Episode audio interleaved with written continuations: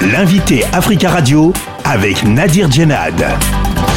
Hichem Benaïssa, bonjour. Bonjour.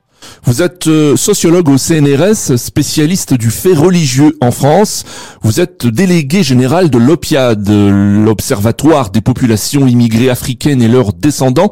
Vous avez écrit notamment Le travail et l'islam, généalogie d'une problématique aux éditions du Croquant. C'est actuellement le Ramadan en France. D'après une étude IFOP pour Le Point et la Fondation Jean Jaurès, 66% de musulmans déclarent avoir respecté le jeûne du Ramadan en 2019 des chiffres qui datent. Euh, qu'en est-il aujourd'hui? Disons que, c'est toujours, euh, toujours le cas une pratique, euh, le ramadan, qui est, qui est globalement majoritairement suivie par, par, par les musulmans en France. C'est une pratique culturelle. C'est autant un impératif religieux qu'un mode de socialisation apprécié des musulmans? Oui, tout à fait. C'est une dimension qui est double, le ramadan, hein, qui n'est pas, qui est pas nécessairement corrélée, enfin exclusivement corrélée à la pratique religieuse, à la dimension rituelle. Il y a aussi euh, le fait de se retrouver le soir, euh, de rompre le jeûne ensemble, en famille, avec ses voisins, euh, de participer aussi à une expérience commune, une expérience collective commune. On peut tout à fait faire le ramadan sans forcément prier. voilà, c'est juste participer collectivement à, à une expérience. Alors vous avez travaillé sur la pratique religieuse des musulmans dans les années 60-70 est-ce que le profil des personnes qui font le ramadan aujourd'hui a évolué Oui, bah parce que tout simplement le profil des musulmans a évolué, a évolué dans le, temps. Euh, historiquement, disons dans les années 60-70, les travailleurs musulmans qui occupent majoritairement euh, des postes de travail en France sont des euh, originaires des pays du Maghreb dans leur dans leur grande majorité.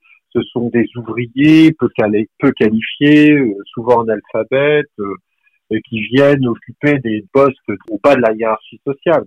Aujourd'hui, euh, les musulmans ont changé euh, dans leur aspect morphologique, dans leur disposition sociale et culturelle. Ce sont beaucoup plus des jeunes, euh, beaucoup plus jeunes, qualifiés, nés en France. Alors vous dites qu'il y a plus de jeunes et plus de jeunes diplômés qui pratiquent le ramadan aujourd'hui. Oui, tout à fait. Alors, ce qui s'est passé, c'est que la première génération d'immigrés qui sont venus en France étaient effectivement pas diplômés du tout. Ils ont fait des enfants, leurs enfants sont partis, sont partis à l'école, euh, etc., et se sont émancipés progressivement de leurs conditions sociales et culturelles d'origine. Bon, et c'est ce basculement-là au sein de l'échiquier social qui a fait déplacer aussi le rapport au religieux. Hein. Le rapport religieux des premières générations était beaucoup plus traditionnel, beaucoup plus culturel, disons, comme on, pratiquait, comme on pratiquait euh, au bled, comme on a toujours pratiqué. Et puis avec les enfants euh, qui sont arrivés, et puis là on parle en plus de la deuxième, troisième, voire quatrième génération. Le, rapport au religieux et donc euh, le rapport à l'islam d'une manière générale a aussi beaucoup évolué. Il a évolué parce que ces enfants-là ont grandi dans un univers qui était l'univers français. Euh, voilà, c'est quand ils sont partis à l'école, euh, leurs leur codes ils sont ici, ils sont en France, et donc ils appréhendent, ils établissent un rapport à leur culture, un rapport à leur euh, religion qui est lui-même, euh, qui n'est plus du tout celui des parents des premières générations. Hichem Benaïssa, dans votre livre Le travail et l'islam, vous dites que les travailleurs immigrés maghrébins d'après-guerre appartenant à la classe ouvrière pratiquaient le ramadan sur leur lieu de travail avec l'accord des directions d'entreprise et les euh, encouragements du personnel politique.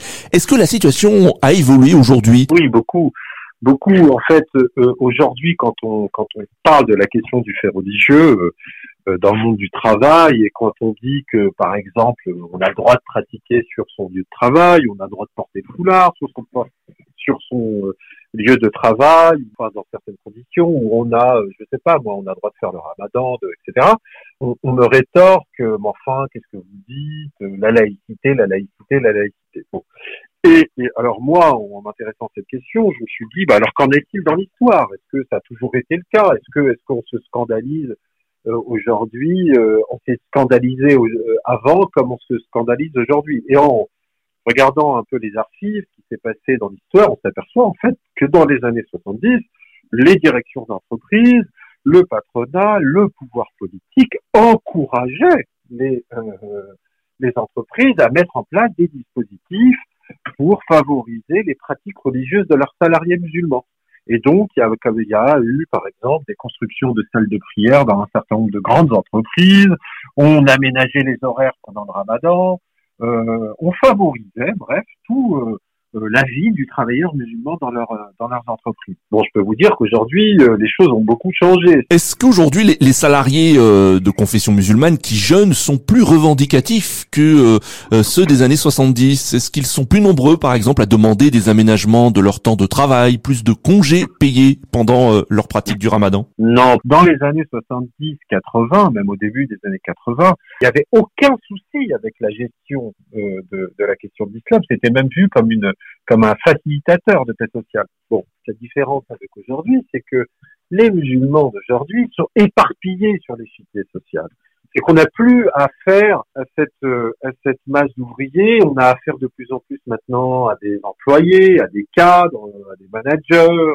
Donc c'est l'islam lui-même qui s'est déplacé Et c'est ça aussi qui rend la problématique du fait religieux dans le monde du travail tout à fait singulière aujourd'hui. Hichem Benaïssa, merci beaucoup d'avoir euh, répondu à nos questions. Merci à vous. Je rappelle que vous êtes sociologue au CNRS, spécialiste du fait religieux, délégué général de l'Observatoire des populations immigrées africaines et leurs descendants, et vous avez écrit notamment Le travail et l'islam, généalogie d'une problématique aux éditions du Croquant.